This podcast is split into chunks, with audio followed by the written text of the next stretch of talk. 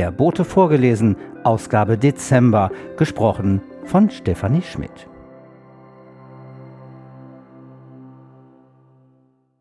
Editorial von Ulrike Zeising Liebe Borstellerinnen, liebe Borsteller. Eben habe ich ein Porträt auf Arte gesehen und gehört, aber die Gruppe, die vor Jahrzehnten gestartet ist mit ihren Songs und Musicals und die jetzt nach 50 Jahren ein Comeback haben. Warum finden sogar Teenies von heute die Musik gut? Vielleicht, weil sie fröhlich ist und Power hat weil sie uns tanzen lässt, weil viele Texte, wenn man richtig zuhört und Englisch versteht, gar nicht so platt sind. Viele Gefühle beschreiben, die wir alle auf die eine oder andere Weise erlebt, erhofft oder erlitten haben und trotzdem nicht schmalzig und sentimental ist. Authentisch eben. Dafür sorgt dann auch die wirklich perfekt arrangierte Musik. Wie komme ich bei all den Problemen dieser Welt ausgerechnet auf ABBA? Vielleicht brauche ich mal eine Pause davon, mich zu sorgen. Um die Corona-Inzidenzen, um die Klimakrise und ob die Politik in Deutschland und im Rest der Welt in der Lage ist, gemeinsam zu handeln. Um den Zusammenhalt unserer Gesellschaft und die zerstörerische Seite der sozialen Medien. Um die Flüchtlinge in aller Welt und die Kriege und den Terror überall. Um die Bewahrung unserer Werte. Welcher Werte? Vielleicht brauche ich dafür einfach gute Musik von ABBA über Johnny Cash bis Beethoven. Freundliches, entspanntes Zusammentreffen mit Menschen, die sich wohlmeinend begegnen. Gemeinsame Gespräche, Pläne, Aktivitäten und den Willen, Unterschiede zu akzeptieren, Missverständnisse zu klären und Konflikte auszutragen und zu lösen. Nicht nur Kopf, mehr spüren. Mir ist dieses Jahr Ende November nicht so richtig stimmungsvoll adventlich und weihnachtlich zumute. Aber ich habe den großen Wunsch und das Bedürfnis nach kleinen positiven Erlebnissen, schönen Gefühlen, Stimmungen, Begegnungen und nach Natur, damit der Akku wieder etwas aufladen kann. Ich glaube, wir sind alle etwas erschöpft von der Zeit, in der wir leben. Ich wünsche uns allen in den nächsten Wochen etwas Zeit zu finden, uns selbst und andere wahrzunehmen und zu spüren, was uns und den Menschen, mit denen wir zu tun haben, gut tut. Ich wünsche Ihnen eine gute Zeit, schöne Weihnachtstage, einen angenehmen Jahreswechsel und bleiben Sie zuversichtlich. Herzlich, Ihre Ulrike Zeising.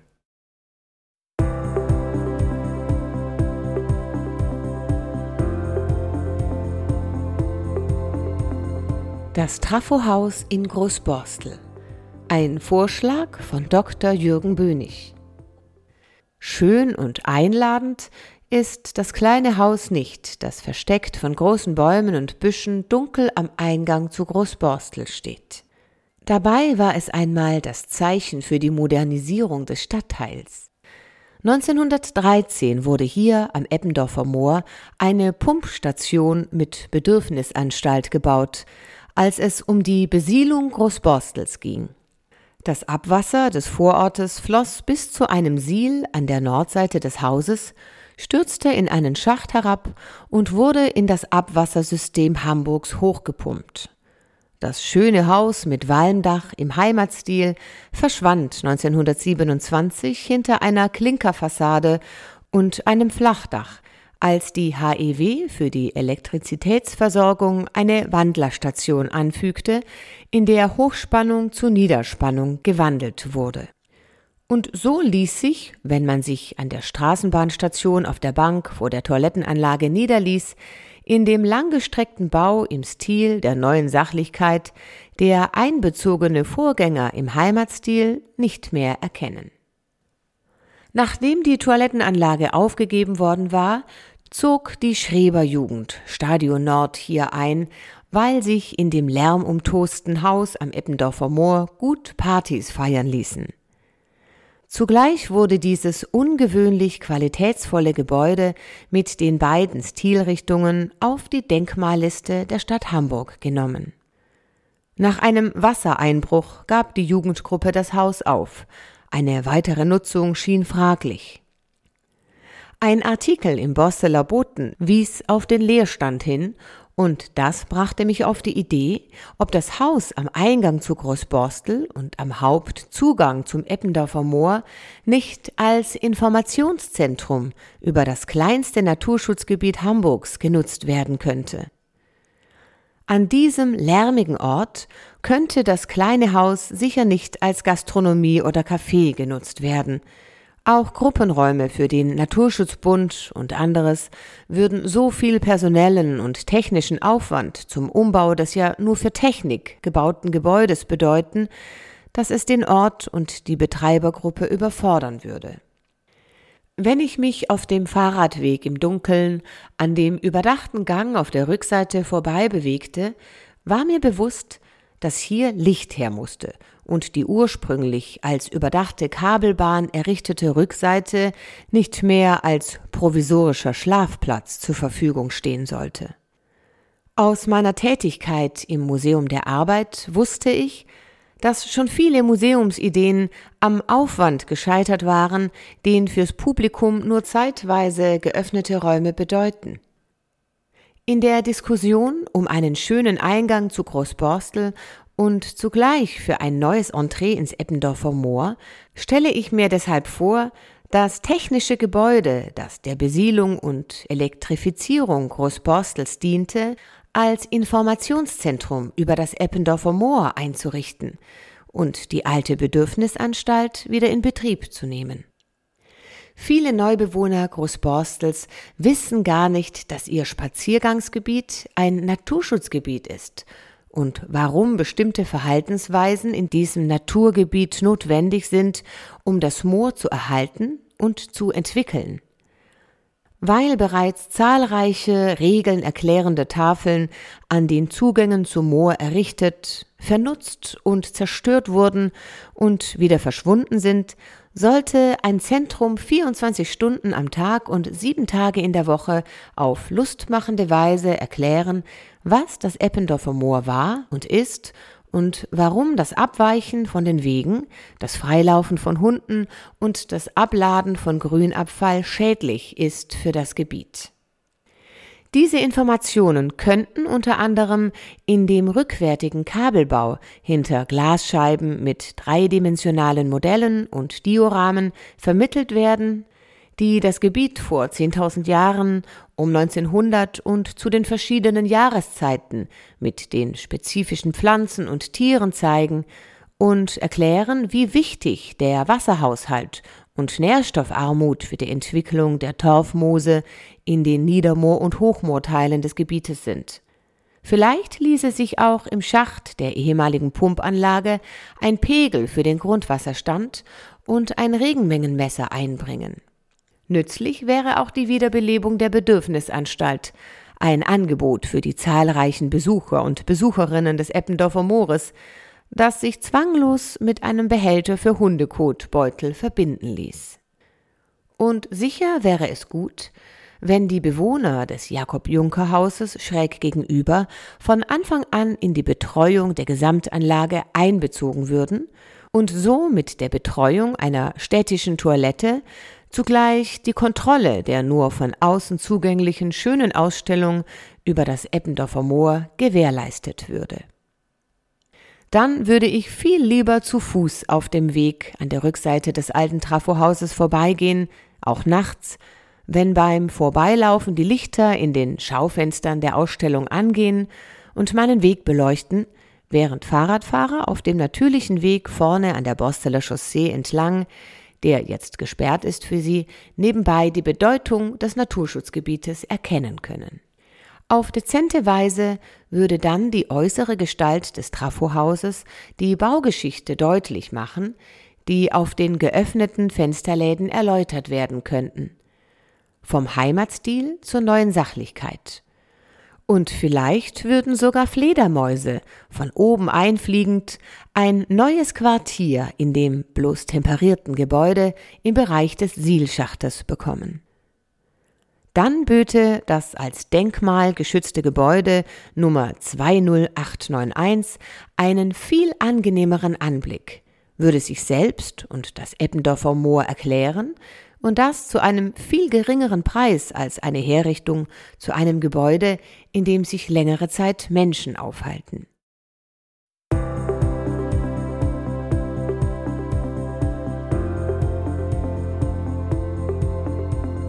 Vögel in Großborstel Der Mäusebussard von Michael Rudolph ist über Großborstel ein Greifvogelruf zu hören, der wie Hiä klingt und damit ein bisschen an das Miauen einer Katze erinnert, dann zieht ein Mäusebussard am Hamburger Himmel seine Kreise.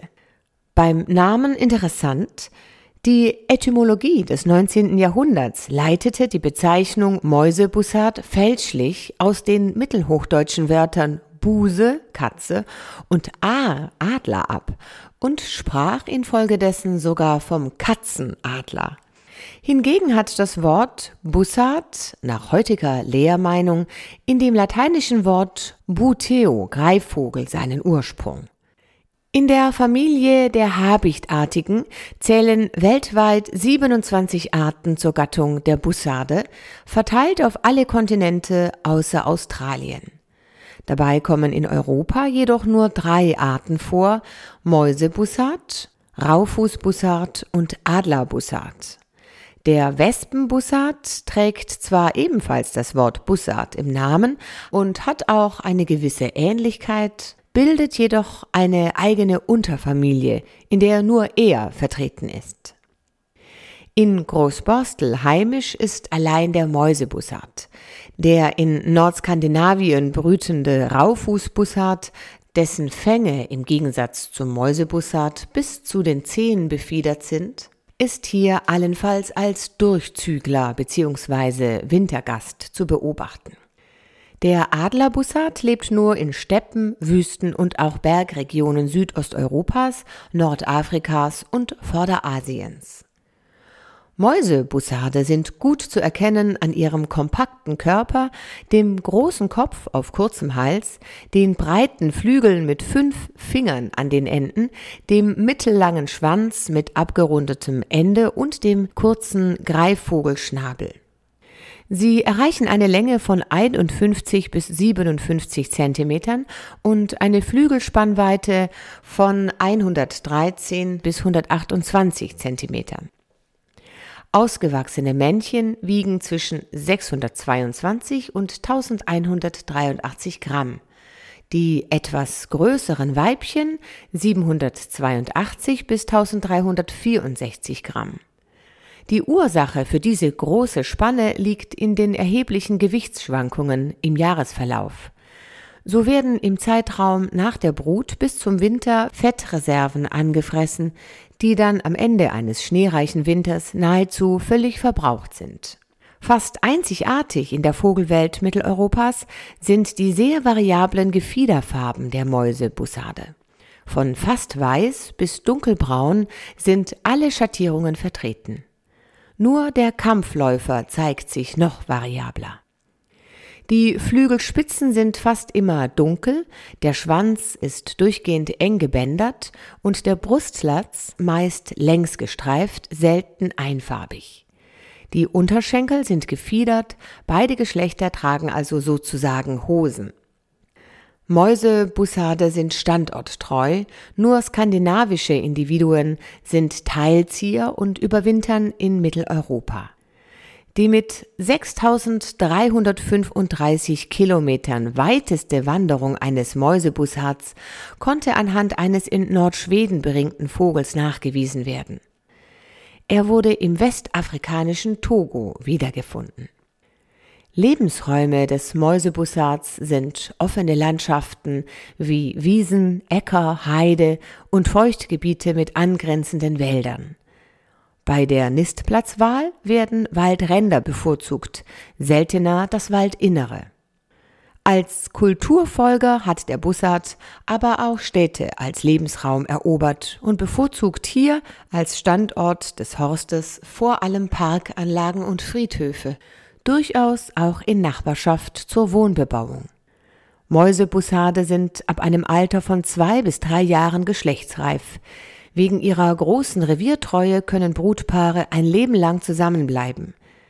Die großen Vögel erreichen ein Alter von bis zu 26 Jahren. Während der Balz ab Mitte Februar vollführen Bussardpaare Balzflüge über dem Brutrevier. Sie segeln gemeinsam Kreise und stoßen dabei wiederholt ihre markanten Rufe aus. Es schließt sich mehrmaliges Steigen und Fallen an, das mit einem Sturzflug zum Nest endet. In das Brutrevier eindringende fremde Mäusebussarde werden mit hoher Geschwindigkeit angeflogen und mit kräftigen Flügelschlägen vertrieben. Auch Menschen, die dem Horstbau zu nahe kommen, versucht der Bussard zu vertreiben. Er fliegt den Eindringling an oder überfliegt ihn und attackiert dabei den höchsten Punkt, also das Schädeldach. Deshalb ist ein sofortiger Rückzug ratsam. Zudem sollte man in der nächsten Zeit die Nähe des den Horst tragenden Baumes meiden. Denn bei der Verteidigung des Nistplatzes unterscheidet der Bussard nicht zwischen Tier und Mensch. Die unmittelbare Nähe des Nestbereiches wird geschützt und wer ihm zu nahe kommt, wird vertrieben, egal ob Fuchs, Marder oder eben Mensch. Es handelt sich um ein ganz normales und arttypisches Verhalten während der Brutzeit und insbesondere, wenn die Jungen gerade geschlüpft sind. Den knapp einen Meter breiten und mehrere Jahre genutzten Horst bauen die Alttiere aus Ästen, Gräsern, Rinde, Laub und Haaren. Die Eiablage findet ab Mitte März bis etwa Ende April statt. Die Eier werden im Abstand von bis zu drei Tagen gelegt. Die Gelege bestehen aus ein bis vier Eiern, meist sind es aber zwei bis drei. Die Brutdauer beträgt 33 bis 35 Tage und nach dem Schlüpfen bleiben die jungen Mäusebussarde 42 bis 49 Tage im Horst. Dann sind sie zwar flügge, halten sich aber in dieser Bettelflugphase noch sechs bis zehn Wochen in Bäumen um den Horst herum auf und werden dort von den Eltern versorgt, bis sie schließlich selbstständig sind. Nur etwa die Hälfte der ausgeflogenen Jungvögel überleben das erste Jahr. Ein Großteil kommt durch Unfälle ums Leben, insbesondere durch Kollisionen mit Windkraftanlagen, Überlandleitungen, Bahn- und Straßenfahrzeugen. Auch Abschüsse und Nachstellungen kommen heute noch vor. Mäusebussarde unterliegen zwar in Deutschland dem Jagdrecht, haben aber eine ganzjährige Schonzeit gemäß EU-Vogelschutzrichtlinie. Der Bestand gilt nicht als gefährdet. Er hat sich in Hamburg in den letzten 20 Jahren sogar verdoppelt und mit zurzeit 360 Brutpaaren ist der Mäusebussard mit Abstand der häufigste Greifvogel in unserer Hansestadt. Seine Beute erspäht der Mäusebussard in der Luft rüttelnd, also mit schnellen Flügelschlägen in der Luft stehend, meist jedoch bei der Ansitzjagd, bei der er auf Bäumen oder Pfählen sitzend mit seinen scharfen Augen den Boden absucht. Im Sturzflug schießt er hinunter und bremst über der Beute scharf ab, indem er Flügel und Schwanzfedern ausbreitet. Mit den langen spitzen Krallen seiner Fänge packt und tötet er die Beutetiere. Seine Hauptnahrung besteht dabei aus Mäusen, jungen Kaninchen und anderen Kleinsäugern, sowie aus Vögeln, Schlangen, Eidechsen, Fröschen, Regenwürmern und Insekten. Auch Aas verschmäht der Mäusebussard nicht. So sieht man ihn häufig auf Pfählen und niedrigen Bäumen an Autobahnen und Landstraßen verharrend auf Aas warten. Kleinere Beutetiere werden komplett verschlungen und landen zunächst im Kopf. Schließlich lösen im Magen Verdauungssäfte die Nahrung auf. Unverdauliches, wie Haare und Federn, wird als Gewölle wieder ausgewirkt. Wenn Sie über Großborstel demnächst wieder einen Mäusebussard sein markantes Jäh rufen hören, schauen Sie besser genau hin. Es könnte nämlich auch der Eichelhäher sein, denn dieser Vogel mit den leuchtend blauen Federn in den Flügeln weiß den Ruf des Bussards täuschend echt nachzuahmen.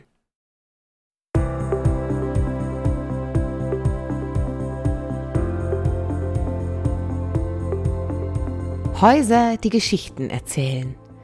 Großborstels Grenze zu Österreich von André Schulz. Wer den Tapenbeek-Kollau-Wanderweg entlang geht oder fährt, dem sind vielleicht einige Grenzsteine aufgefallen. Am Großborsteler Tapenbeekufer, unweit des Lockstädter Damms, steht ein Stein mit der Nummer 15. Den Stein Nummer 16 findet man einige hundert Meter weiter nördlich am Übergang vom Niendorfer Weg zur Großborsteler Straße auf dem gegenüberliegenden Ufer. Die Steine tragen die Aufschrift H.P. eine Abkürzung für Herrschaft Pinneberg, F.R. römisch 6, ein Hinweis auf Fridericus Rex Sechsten, König von Dänemark und die Zahl des Jahres, in dem der Stein aufgestellt wurde, hier 1817. Tatsächlich handelt es sich nicht um die alten Originalgrenzsteine, sondern um zwei Exemplare einer ganzen Reihe von Nachschöpfungen, die etwa an den Stellen aufgestellt wurden, an denen die alten Steine standen. Die Aufstellung dieser Nachschöpfungen entlang der Tapenbeek wurden vom Bewahrer der Hamburger Grenzsteine, Wolf Rüdiger Wendt, und seinen Mitstreitern organisiert. Die Steine markierten die Grenze zwischen der freien Stadt Hamburg und der Grafschaft Pinneberg-Holstein, die eine wechselhafte politische Geschichte hatten. Bis 1864 verlief hier die Grenze zwischen Hamburg und Dänemark, und ab 1866 zwischen Hamburg und Preußen. Aber im Jahr 1865 war die Tapenbeek die Grenze zwischen Hamburg und Österreich. Das Dorf Großborstel war schon seit 1325 Teil des Hamburger Landgebietes und befand sich erst im Besitz des Hamburger Klosters Herwardeshude. Später gehörte es dem Kloster St. Johannes in Eppendorf. 1913 wurde Großborstel nach Eingemeindung schließlich ein Stadtteil von Hamburg. Die Dörfer Lockstedt, Niendorf oder auch Stellingen und Schnelsen lagen hingegen auf holsteinischem Gebiet und wurden bis 1640 von den Grafen von Schauenburg regiert. Nachdem der letzte Graf von Schauenburg, Otto V., kinderlos gestorben war, beanspruchte der dänische König Christian IV. die Nachfolge und regierte das Land nun in Personalunion.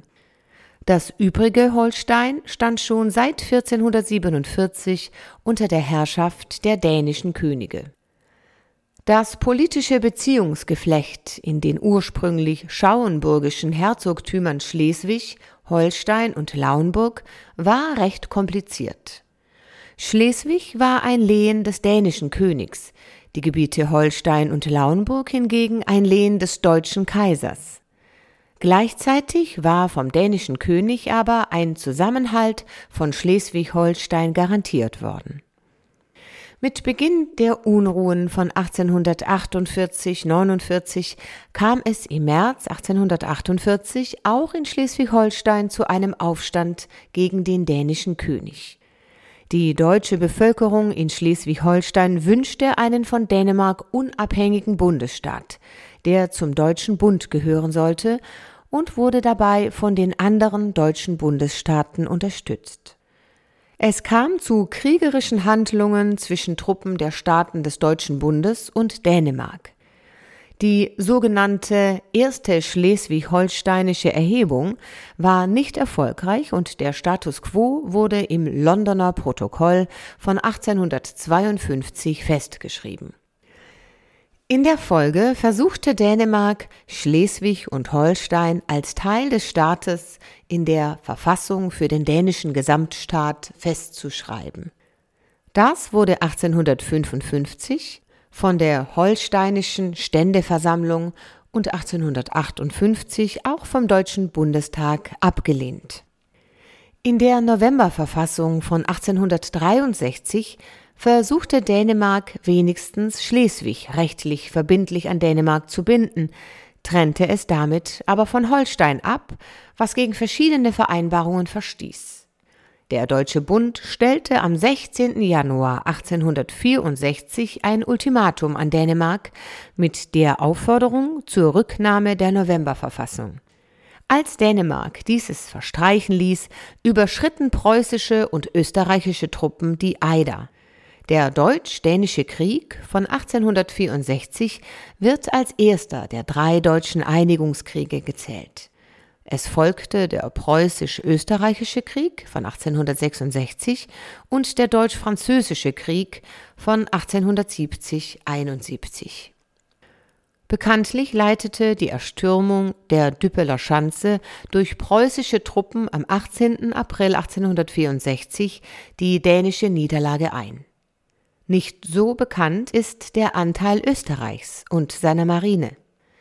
Bis 1918 war Österreich-Ungarn eine europäische Großmacht. Das Staatsgebiet reichte weit nach Ost- und Südosteuropa. Da die preußische Marine zu schwach für eine Auseinandersetzung mit der starken dänischen Marine war, schickte Österreich im März 1864 zwei Fregatten und ein Kanonenboot mit 900 Mann Besatzung und 90 Kanonen in die 3000 Seemeilen entfernte Nordsee. Bei Helgoland, damals englisch, lieferten sich die österreichischen Kriegsschiffe am 9. Mai 1864 ein heftiges Gefecht mit drei Fregatten der dänischen Marine. Drei kleine preußische Schiffe waren zu weit entfernt, um eingreifen zu können. Nachdem die österreichische SMS Radetzky Feuer gefangen hatte, zogen die österreichischen und preußischen Schiffe sich bei Dunkelheit nach Cuxhaven zurück. Die dänischen Schiffe segelten nach Kopenhagen. Drei Tage nach der Seeschlacht wurde ein Waffenstillstand vereinbart. Da bei den Friedensverhandlungen in London keine Einigung über Schleswig-Holstein erzielt werden konnte, wurden die Kämpfe wieder aufgenommen und endeten erst im Oktober 1864 mit der endgültigen Niederlage Dänemarks und dem Verlust von Schleswig-Holstein. In Gedenken an seine 32 toten Offiziere und Matrosen errichtete Österreich im Park an der Palmalie in Altona ein Denkmal. Es steht jetzt in der Grünanlage am Elbufer. Die siegreichen Koalitionäre Preußen und Österreich vereinbarten zunächst eine gemeinsame Verwaltung von Schleswig-Holstein-Lauenburg.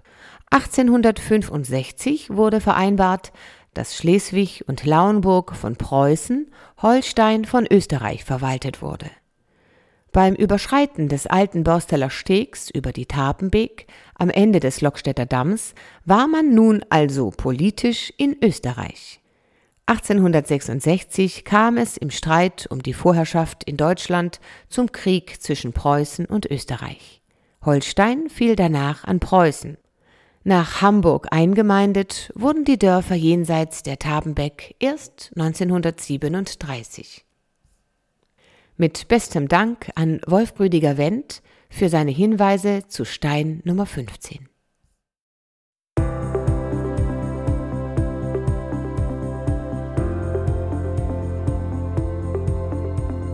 Das war der Bote vorgelesen. Gesprochen von Stefanie Schmidt. Der Bote im Ohr und der Bote vorgelesen werden produziert von Auf Wellenlänge www.aufwellenlänge.de